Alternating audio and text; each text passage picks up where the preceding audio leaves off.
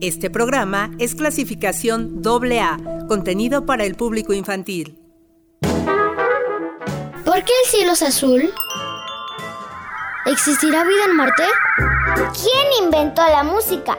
¿Cómo viaja el sonido?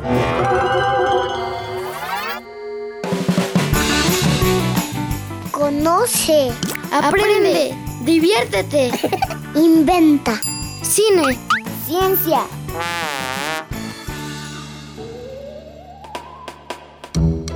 Niñas y niños, a bordo. Esto es Ping Pong Papá. Niños con onda en la radio.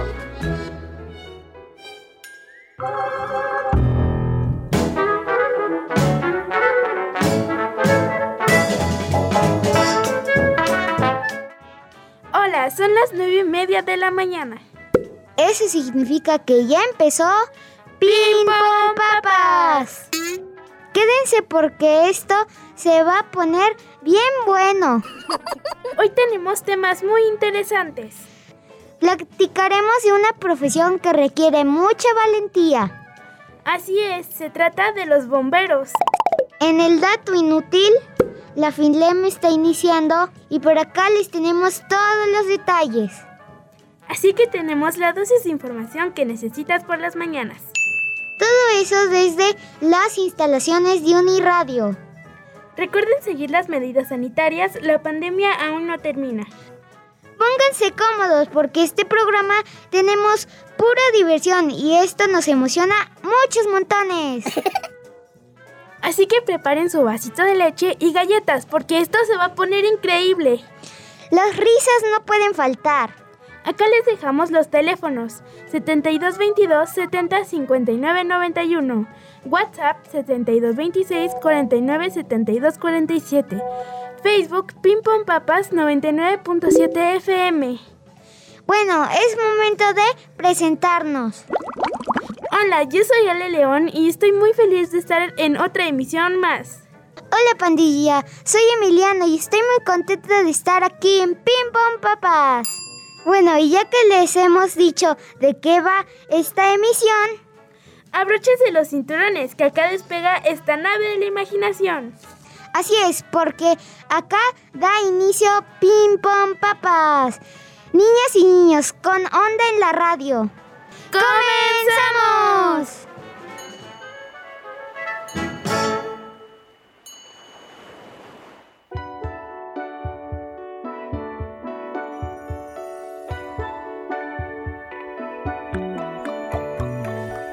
Your eyes.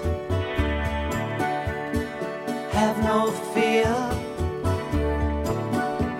The monster's gone. He's on the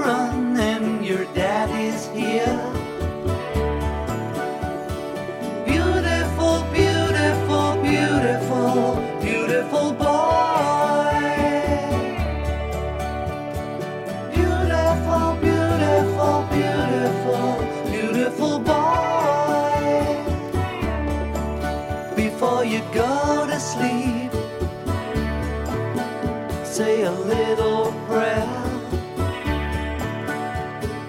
Every day, in every way, it's getting better and better.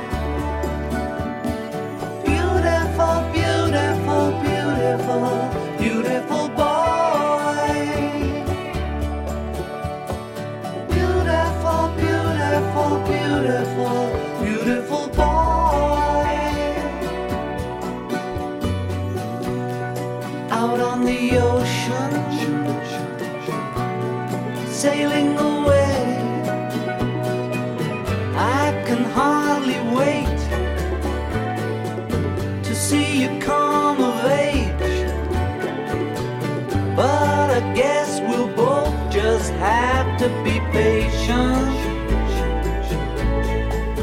Cause it's a long way to go, a hard road to hoe. Yes, it's a long way to go, but in the meantime, before you cross the street, take my hand. Life is what happens to you while you're busy making other plans. Beautiful, beautiful, beautiful, beautiful boy. Beautiful, beautiful, beautiful,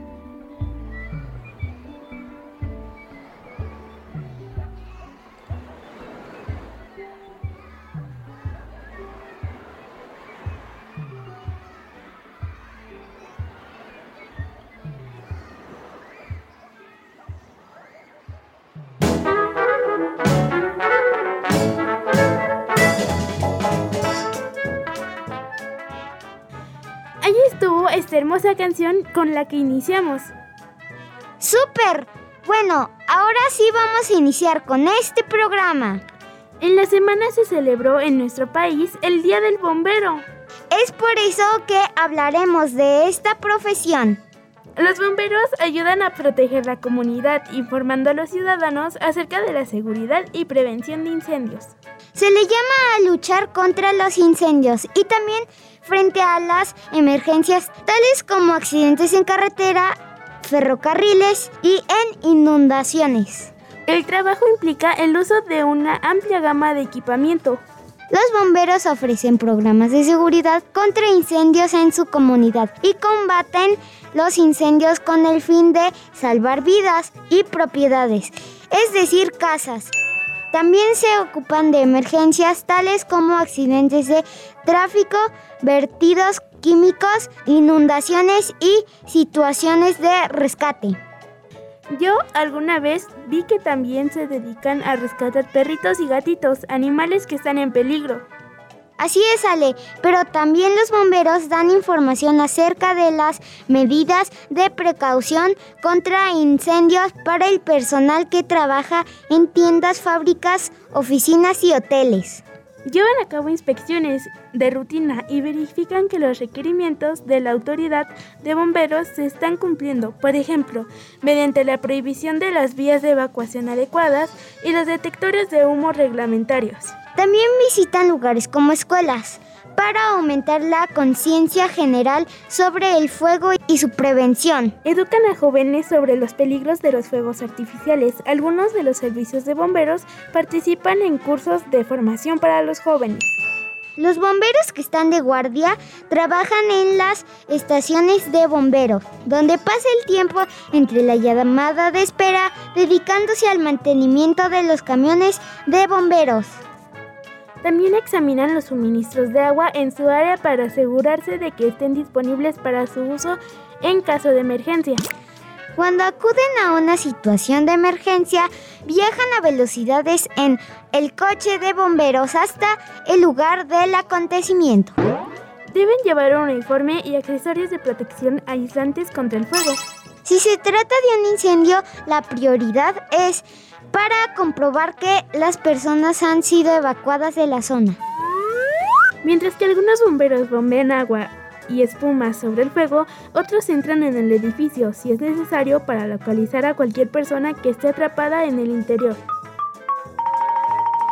Los bomberos utilizan equipamiento tales como escaleras, aparatos de respiración e intercomunicadores. A veces utilizan cámaras térmicas que ayudan a encontrar personas en habitaciones llenas de humo mediante la detección de los cambios de temperatura. Rescatan a las víctimas y les realizan primeros auxilios si es necesario. Se aseguran de que no hay riesgos adicionales para el público, por ejemplo edificios inseguros o riesgo de que el fuego pueda volver a, a arrancar. Puede ser que necesiten permanecer en el lugar de actuación durante varias horas.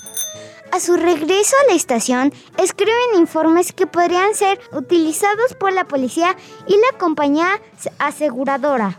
Cuando se trata de accidentes de carretera, ferroviarios y aéreos, los bomberos utilizan un equipo especial para cortar los vehículos dañados y apartarlos de carretera.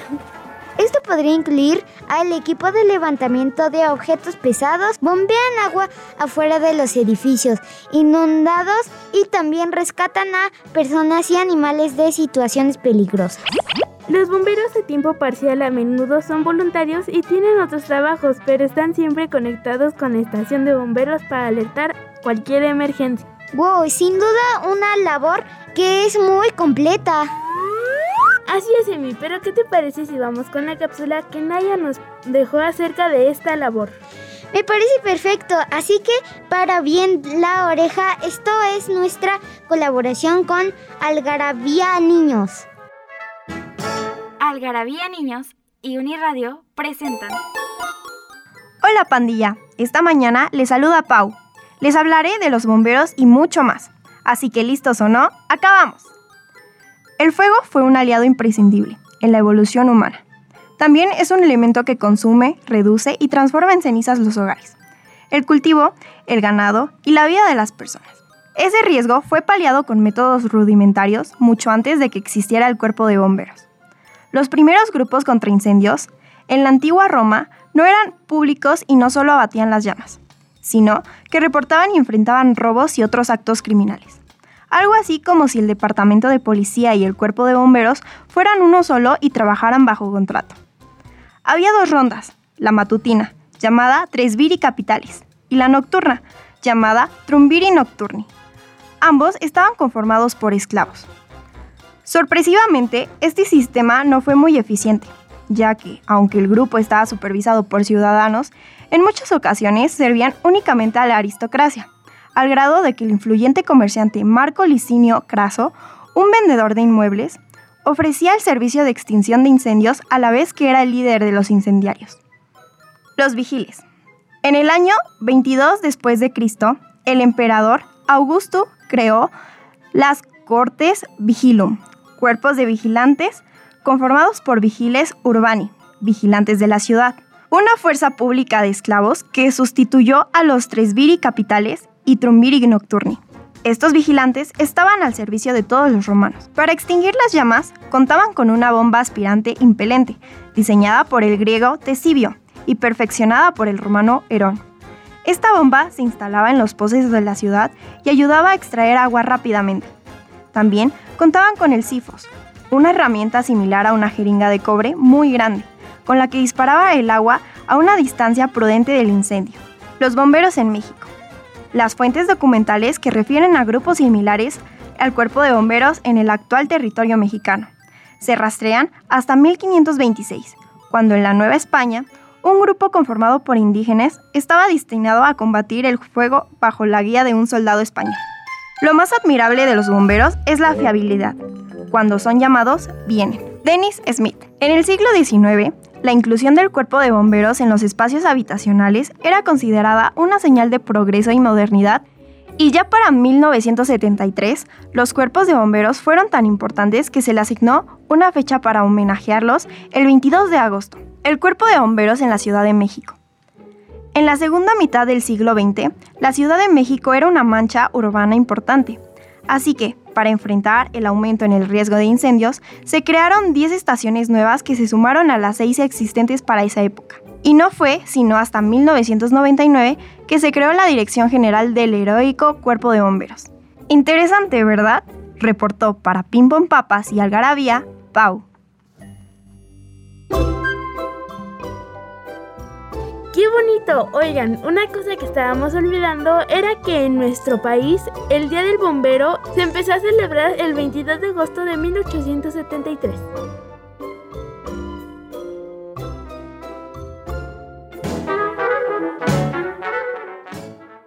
¿Alguna vez te has planteado ¿Cuáles son las preguntas más habituales que realizan a las personas que trabajan en el cuerpo de bomberos? Pocos saben que estos a veces son los que salvan a nuestros gatitos asustados bajándolos de los árboles. Su traje resiste un golpe directo de un lanzallamas, pero además de sofocar incendios, también reparan tuberías y no les gusta una luna llena. ¿Están preparados para descubrir por qué? Nos dedicamos a recopilar más de una docena de datos poco conocidos sobre el funcionamiento de los bomberos que pueden cambiar para siempre lo que opinan sobre esta increíble profesión. Al final de este listado sabrán por qué los bomberos se desean mutuamente, mangueras secas y qué es lo que significa.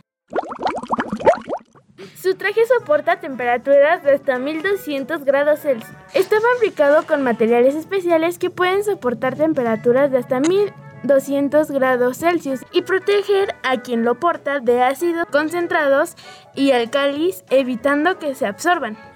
La mayoría de materiales en la Tierra se enci- encienden a una temperatura tan alta. Nada de bigotes voluminosos ni piercing en el rostro. El bombero usa una máscara de oxígeno atendiendo a las técnicas de seguridad para que se ajuste a la perfección. La cara no debe de tener ningún piercing, bigote o barba.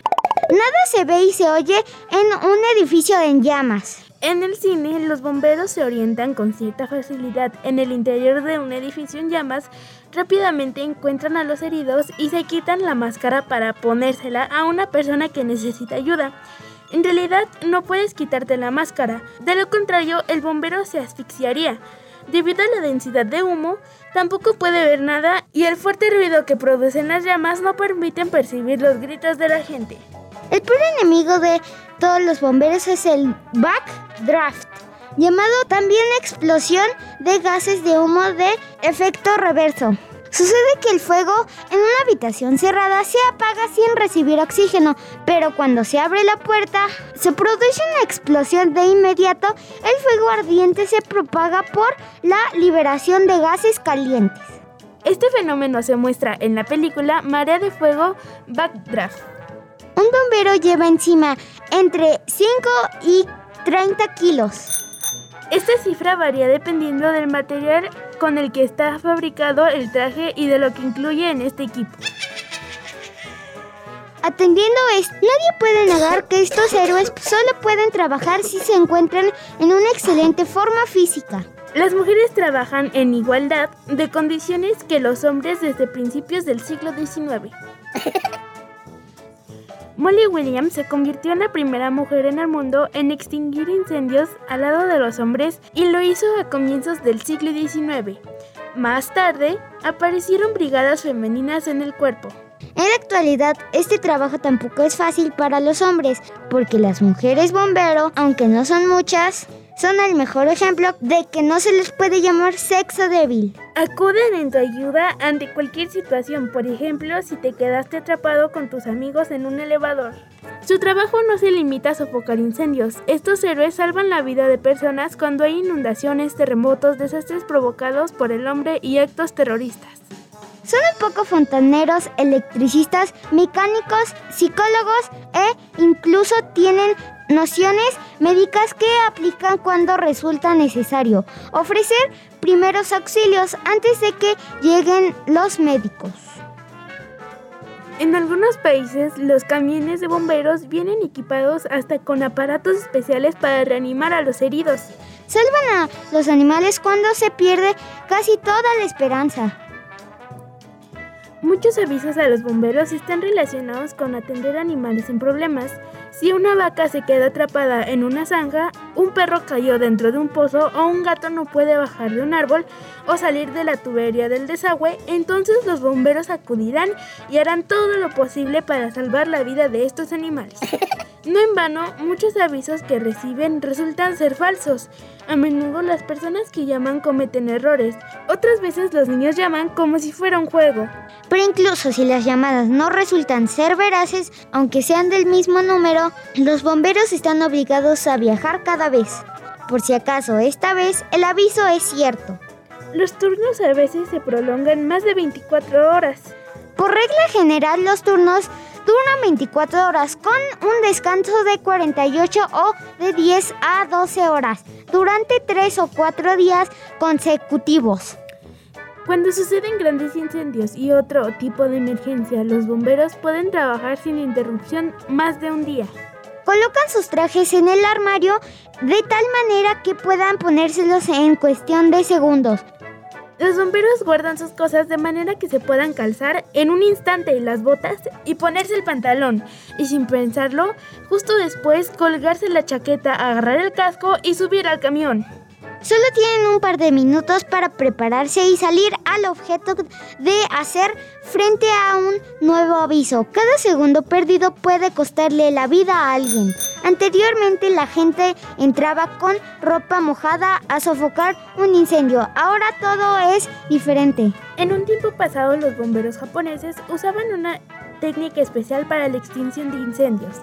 Entraban a la casa en llamas con ropa mojada para que ésta no cayera presa del fuego. Destruían las paredes para evitar que las llamas se extendiesen más y luego esperaban a que el fuego se apagara solo. Esta, esta metodología permitió reducir significativamente el número de víctimas y el número de incendios importantes hasta los finales del siglo XIX. En la actualidad, el agua llega en los vehículos especiales, pero da para un tiempo limitado de 5 a 10 minutos. Esto es suficiente para sofocar el fuego y encontrarse un hidrante o bien el estanque más cercano para bombear agua. Los bomberos están obligados no solo a limitar el movimiento del fuego, sino también a eliminar por completo lo antes posible. Cuando ves a un bombero, deseale mangueras secas. ¿Qué? Así suena el deseo de buena suerte. El fuego se extingue con la ayuda de una tubería, cuyo nombre correcto es manguera de incendios. Si las mangueras permanecen secas durante todo el turno, entonces no hubo fuego por ninguna parte. Hay otras costumbres entre los bomberos, por ejemplo, no se dándose la mano con aquellos compañeros que aún siguen con su turno. Tampoco dicen buenas noches, para no encontrarse en un incendio ese mismo día. Muchos bomberos destacan un aumento en el número de avisos cuando hay luna llena. Lo más importante, recuerda que ser bombero no es una profesión, es una vocación. Es momento de ir a nuestro primer corte de estación, así que... No se despeguen de esta frecuencia. Ahorita regresamos.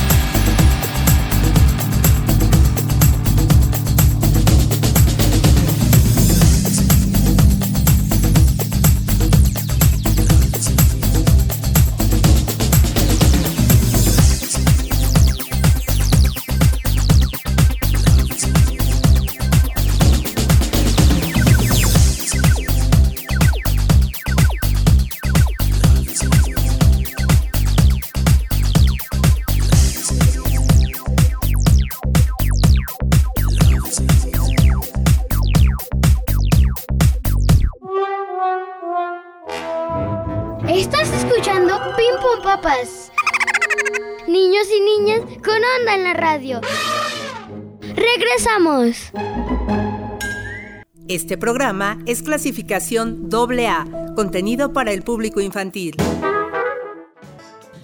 Estamos de regreso en Pimbom Papas y si ustedes recién nos sintonizan, les diremos que ya hemos hablado de los bomberos.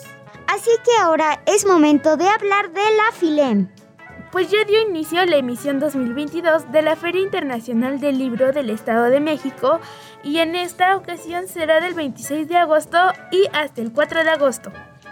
Esto será en el Centro de Convenciones del Edomex. La FILEM 2022 cuenta con siete foros. FILEM, Castálida, Sor Juana, Horacio Zúñiga, Dios Tolo, Quebranto y Filem Infantil, en los que se realizarán presentaciones de libros, conferencias magistrales, homenajes, talleres, cuentacuentos, lecturas en voz alta, encuentros de profesionales, proyecciones, obras de teatro, danza y conciertos especiales. El premio Filem 2022 es para El premio Filem 2022 es para Valeria Luiselli, joven escritora que a través de, de sus letras busca la libertad de pensar, de inventar y de vivir nuevas vidas. Para completar la experiencia FILEM 2022 se abren espacios para expresiones artísticas que estarán encabezadas por la Orquesta Sinfónica del Estado de México, OSEM, Vivir Quintana, Yayo González y la Compañía de Danza del Estado de México. Así es, Ali. También estará la Orquesta Académica Silvestras Silvestre Revueltas. El ensamble femenino pertenece a la Orquesta Sinfónica Juvenil de la UAM. Compañía Universitaria de Teatro de la UAM y el ensamble de solistas del Ayuntamiento de Toluca. Además entregarán los premios del Certamen Nacional de la Literatura Laura Méndez de Cuenca 2022, Certamen Internacional de Literatura Infantil y Juvenil FOEM 2022. Y los premios. Premio Internacional de la de Narrativa Ignacio Manuel Altamirano, UAM 2022 y Premio Internacional de Poesía Gilberto Owen Estrada, UAM 2022. Para que todas y todos puedan disfrutar de esta fiesta, las instituciones convocantes ponen a disposición del público el Filembus con seis rutas que salen cada dos horas y regresan en el mismo tiempo a su lugar de salida sin hacer paradas por seguridad de sus tripulantes. Las salidas están programadas desde Ciudad Universitaria, Cerrillo, Rectoría, Toluca Centro, Plaza Sendero y Avenida Colón. Pero para más información, consulten la página oficial de la FILEM y seguro podrán encontrar todas las respuestas a sus dudas. ¿Qué te parece si vamos con más música? Bueno, esto es de Petit Pop y se llama El invierno está al revés.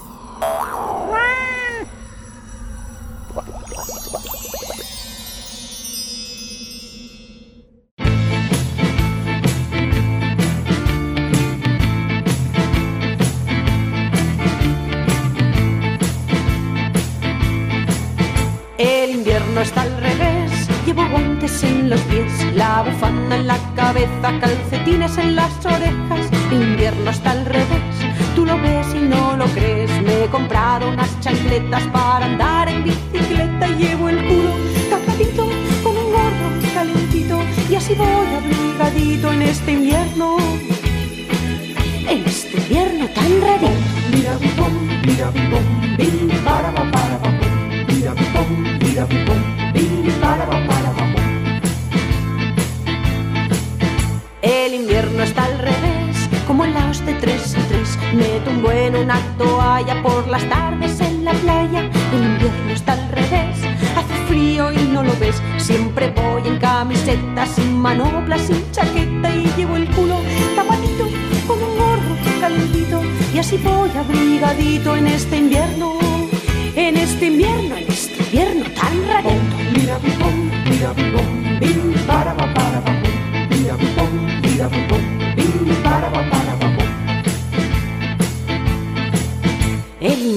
está al revés, llevo guantes en los pies, la bufanda en la cabeza, calcetines en las orejas. El invierno está al revés, tú lo ves y no lo crees. Me he comprado unas chancletas para andar en bicicleta y llevo el culo tapadito con un gorro calentito y así voy abrigadito en este invierno, en este invierno, en este invierno, en este invierno tan rarito.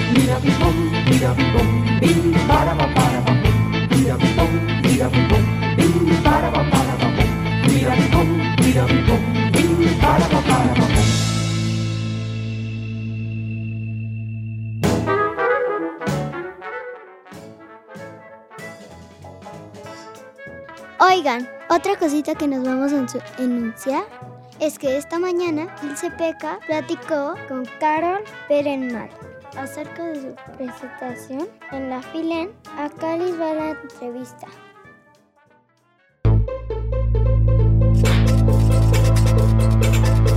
La entrevista. La entrevista.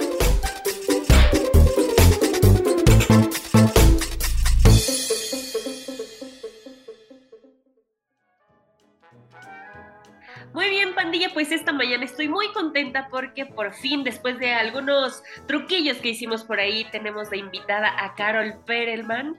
Ella es química farmacéutica, bióloga egresada con mención honor- honorífica de la Facultad de Química de la UNAM y actualmente es divulgadora de la ciencia. Es ganadora de la medalla de oro en las Olimpiadas de Química Nacionales y bronce en la primera edición de las Olimpiadas de Química Panamericanas y también es co-creadora y directora del Jardín Weisman de Ciencias, primer museo de ciencias completamente al aire libre en Ciudad de México y es miembro también de la Asociación Mexicana de Museos y Centros de Ciencias, Tecnología.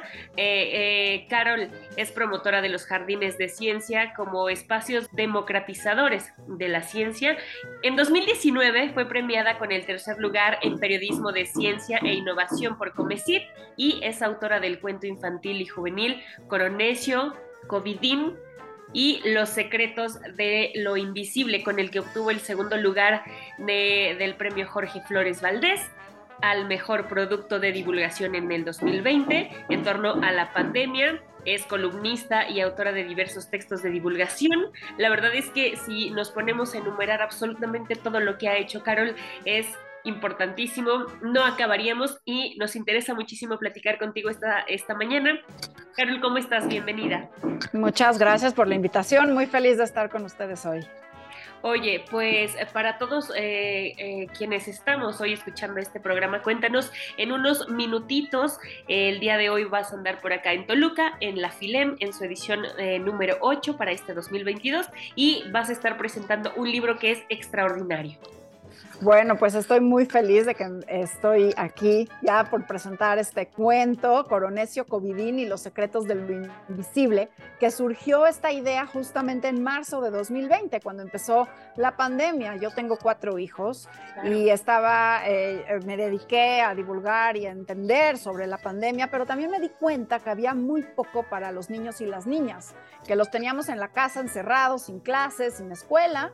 Eh, y todo lo que sabíamos del coronavirus, lo poco que poco a poco íbamos conociendo de él, era más como para adultos y había poco para ellos. Así que, bueno, hablé con el eh, presidente de la SOMEDICIT, de la Sociedad Mexicana para la Divulgación de la Ciencia y la Técnica, y le dije, yo creo que tenemos que hacer un cuento, un cuento infantil y juvenil, una forma, una herramienta para podernos acercar a las niñas, a los niños, a los jóvenes y poder platicar qué es esto del coronavirus, qué es lo que está sucediendo, por qué están en casa.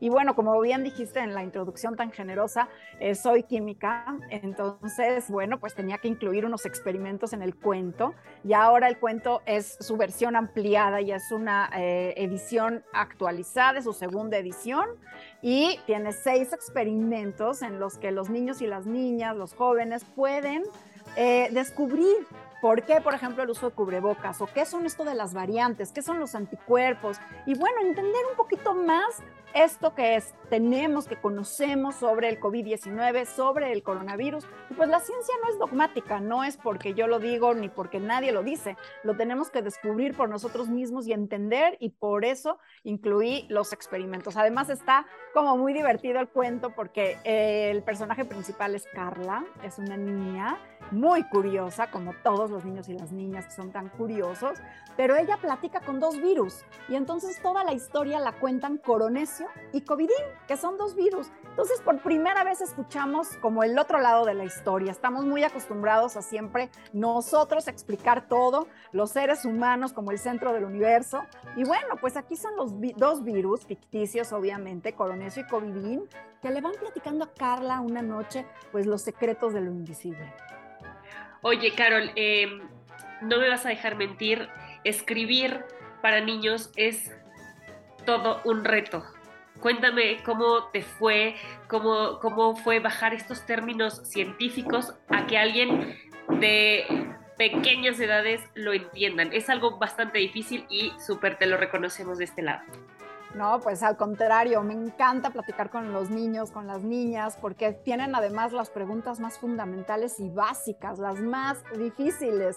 Eh, y claro que teniendo a mi alrededor a mis cuatro niños, a mis sobrinos, con ellos es con quien estuve platicando el cuento para poder entender si estaba lo suficientemente claro para que todos puedan utilizarlo, porque realmente ha servido también como una herramienta súper útil, no nada más para ellos, sino también para los padres de familia, para los educadores, los profesores en los colegios, para poder entablar estas conversaciones, porque todo lo que se habla en el cuento está basado en evidencia científica y se habla con los términos correctos, porque ellos, bueno, a lo mejor no tienen las maestrías y doctorados para entender los, las, los, este, las tecnicismos, pero son brillantes, son sumamente inteligentes y si explicamos con claridad todo lo que hay detrás, son hábiles para entender todo. A veces se nos olvida que nuestros niños, nuestras niñas son a veces mucho más inteligentes y más curiosos que nosotros mismos.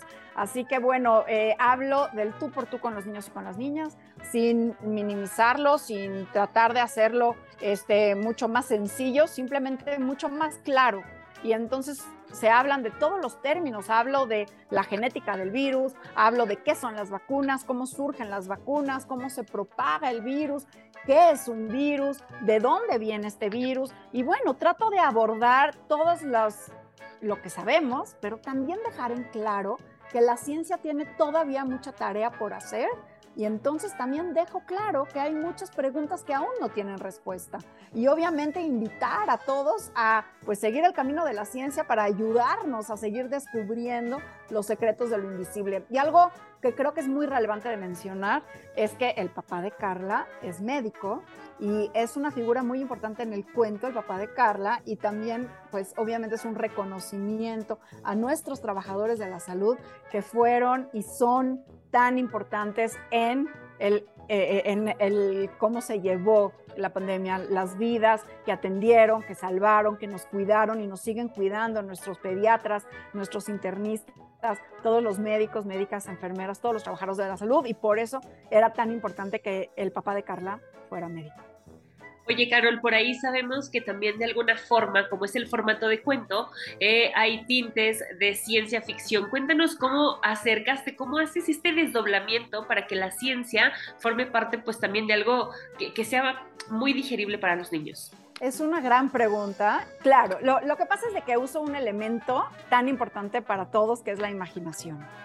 Y entonces, a pesar de que todos los hechos, toda la evidencia que muestro está basada en hechos reales y está basada en evidencia científica confirmada, porque además el cuento fue revisada por científicos y agradezco mucho a quienes hicieron la revisión para que estuviera realmente apegado a la evidencia, por el otro lado, uso una herramienta maravillosa que es la imaginación y la creatividad y que los cuentos nos permiten. Entonces, claramente dice que es un cuento basado en evidencia, pero usando eh, temas ficticios. Claro que los virus no hablan, Coronesio y Covidín son dos personajes, pero a través de estos personajes nos adentramos en el mundo de la ciencia. Carol, de manera un poquito más personal, ¿qué es lo que más te gustó de haber hecho este cuento para los niños?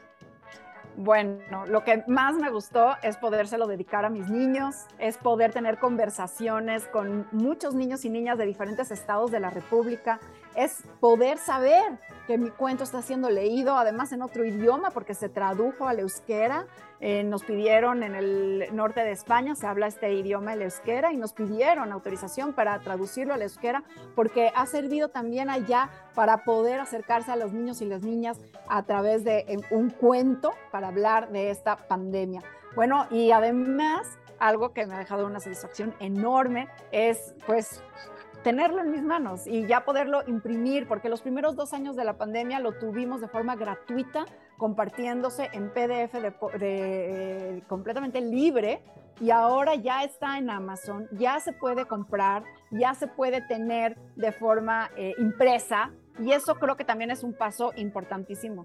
Carol, cuéntanos, eh, por favor, eh, ¿qué planes eh, tienes alrededor de seguir moviendo este libro? Sabemos que la pandemia todavía no se termina. Evidentemente, hace dos años estamos muchísimo más cerca de conocer cuáles son las mejores alternativas. ¿no? Estamos más cerca de una educación, sabemos ya más o menos lo que podemos hacer, lo que no tenemos que hacer, y entonces, ¿tú qué esperas de este libro?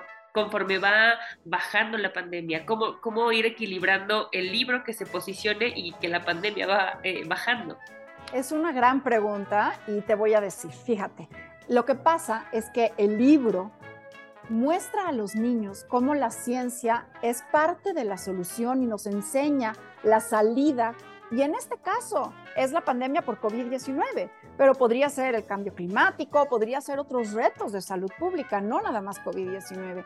Y este libro es un ejemplo de cómo la ciencia nos guía el camino, pero la importancia de las políticas públicas para poder abrir realmente la puerta de salida, porque podemos tener las mejores vacunas, pero si no se aplican, ¿de qué nos sirve tener la mejor ciencia si no se lleva a todos los ciudadanos, a, todo, a todas las esquinas de nuestro país, del mundo? Entonces, creo que este libro más, más allá de COVID-19, porque también te habla de la interrelación que existe en el mundo, que lo que sucede en Wuhan sí me importa en Toluca, que lo que sucede del otro lado del mundo sí me afecta a mí como persona, como habitante de este planeta. Y además habla de la importancia del cuidado de la salud, de la salud como uno de los valores más importantes que a veces se nos olvida que existe, porque nada más nos acordamos de la salud cuando el cuerpo le duele algo, cuando hace ruido.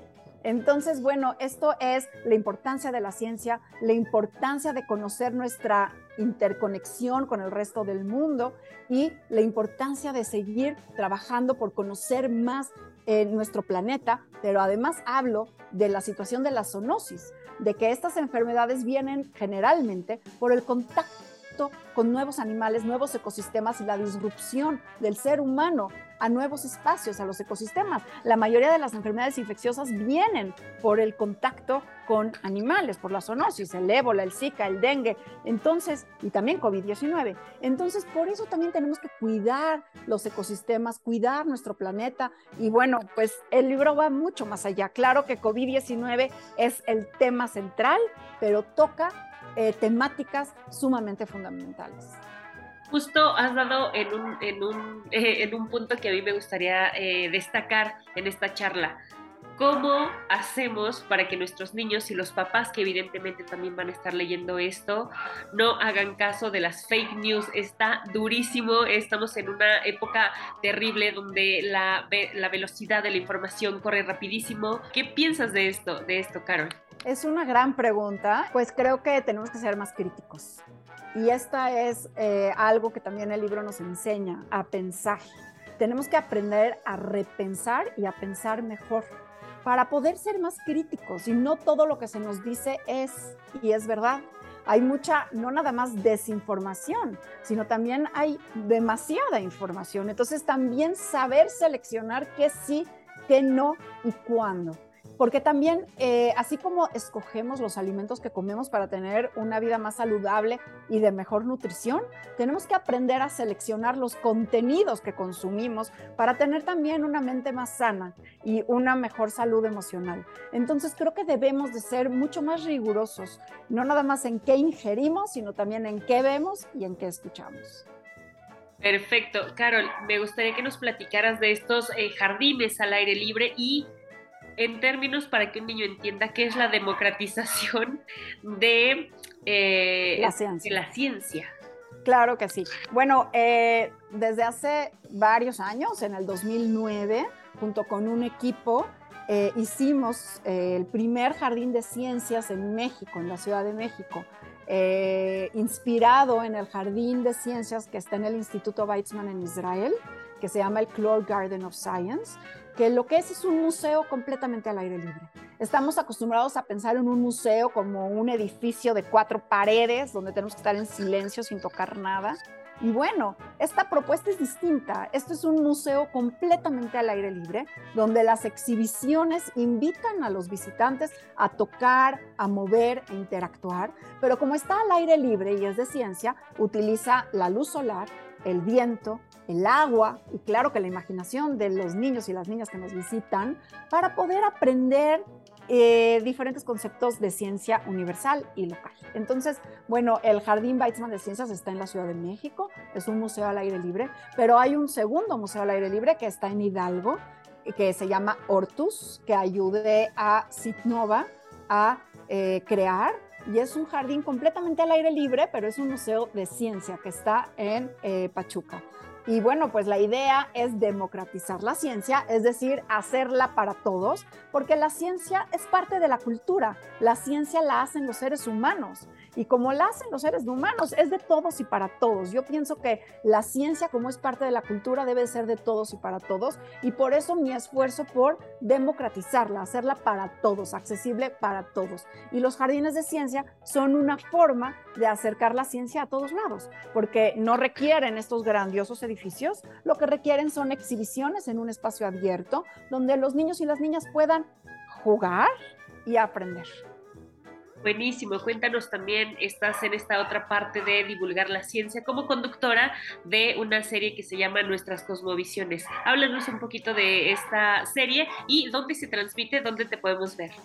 Claro que sí. Esta serie de Nuestras Cosmovisiones es un proyecto eh, que forma parte de México 500 de la UNAM junto con el INA. Y esta serie ya eh, terminó de transmitirse eh, su estreno, son 13 capítulos donde exploro el pasado y el presente de nuestras cosmovisiones. ¿Y qué son las cosmovisiones? Las cosmovisiones son todo lo que pensamos, cómo nos vestimos, cómo nos comportamos, cómo hablamos, qué decimos. Esas son nuestras cosmovisiones, lo que creemos que es en todos los diferentes momentos. Entonces, a través de 13 capítulos que se transmiten en TV UNAM y los puedes encontrar en YouTube, los 13 capítulos, voy explorando cómo antes y hoy se pensaba en las diferentes culturas de eh, Mesoamérica, eh, pues cómo se pensaba sobre la creación del mundo, sobre los números, las fiestas, la comida, las vestimentas, los, eh, eh, calendarios y todo lo que hace y nos da sentido a nuestro día a día.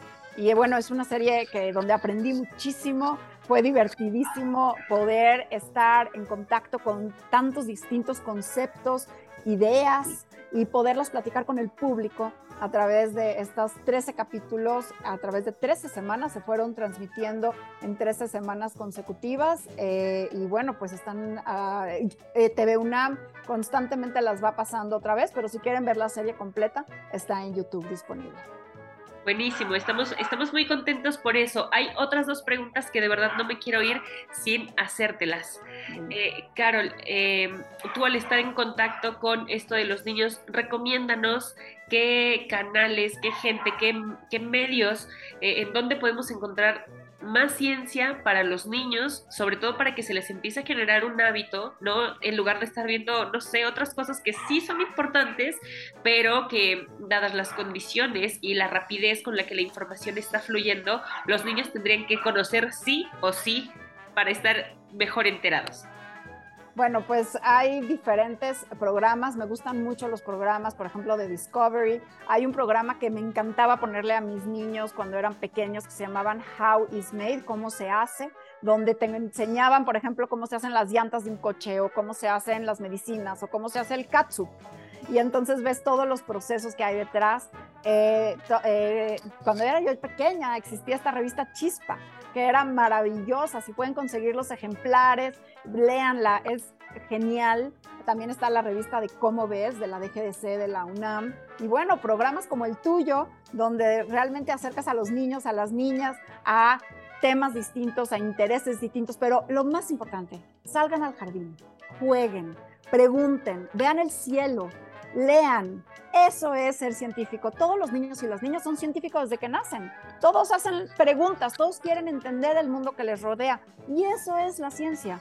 Ahora, el pensamiento científico es realmente la forma rigurosa y metódica de preguntar. Es la curiosidad hecha de forma metódica. Pero bueno, lleguen a la escuela, pregunten a sus maestros, no dejen de explorar el mundo que nos rodea y eso es lo que los va a acercar a la ciencia porque no tienes que ser científico para pensar como científico. Y lo que requerimos sí es obviamente más personas que quieran estudiar física, matemáticas, química, biología, por supuesto que sí, pero lo que requerimos son más ciudadanos que piensen como científicos y no tienen que ser científicos para pensar de forma lógica, de forma crítica, de forma racional. Entonces, pensar como científico, eso es, creo, el gran propósito de mi día a día, eh, enseñar a pensar. Claro, y sobre todo la, curiosidad, que es algo muy natural en, en, los niños. Y la segunda pregunta, Carol, ¿qué hay? Por favor, háblanos de la incursión de las mujeres en la ciencia y la importancia que tiene hoy en día que nuestras niñas y, las propias madres de esas niñas no estén involucradas en esta tarea de informar no solamente a una sociedad, sino que también se vea, sin caer en las ondas feministas, que las mujeres tenemos muchísimo para aportar, no solamente en el ámbito de la ciencia, sino en muchísimas ramas actualmente. Claro, las mujeres, bueno, eh, definitivamente que necesitamos más mujeres en la ciencia porque entonces nos estamos perdiendo del 50% de la creatividad humana. ¿Sí? Y bueno, es increíble que podamos vivir en este momento histórico donde cada vez vemos a más mujeres entrando, por ejemplo, a carreras de medicina más que hombres y eso es muy, muy alentador, pero se requiere más, porque no, no, es nada más ver más médicas o ver más ejemplos de científicas exitosas o ver más oportunidades para las mujeres, sino que también en el campo laboral debe de estar abierto para recibir a estas niñas, a estas mujeres y también deben de cambiar los estigmas, lo que escuchan las niñas desde chiquitas. Por eso estas conversaciones no son nada más de niñas con niñas y mujeres con mujeres. Hay que incluir a los hombres, hay que incluir a los hermanos, hay que incluir a los papás, hay que incluir a los abuelos, para que ellos también ayuden y sean realmente los facilitadores para que los contextos de las niñas promuevan el que las niñas pueden ser lo que ellas quieran ser y hagan lo que ellas quieran hacer. Es muy inspirador que ya tengamos una mujer mexicana que ya fue al espacio, pero necesitamos más. Y si tú eso es lo que quieres, ser científica, ser astronauta o ser presidenta, yo creo que el camino está ahí. Y lo que tenemos que hacer es apoyarnos, apoyarnos entre nosotros, pero apoyarnos todos y todas como sociedad. Perfecto. Y por último, Carol, ¿qué le dices a todas las infancias que nos están escuchando en este momento? Cuídense mucho.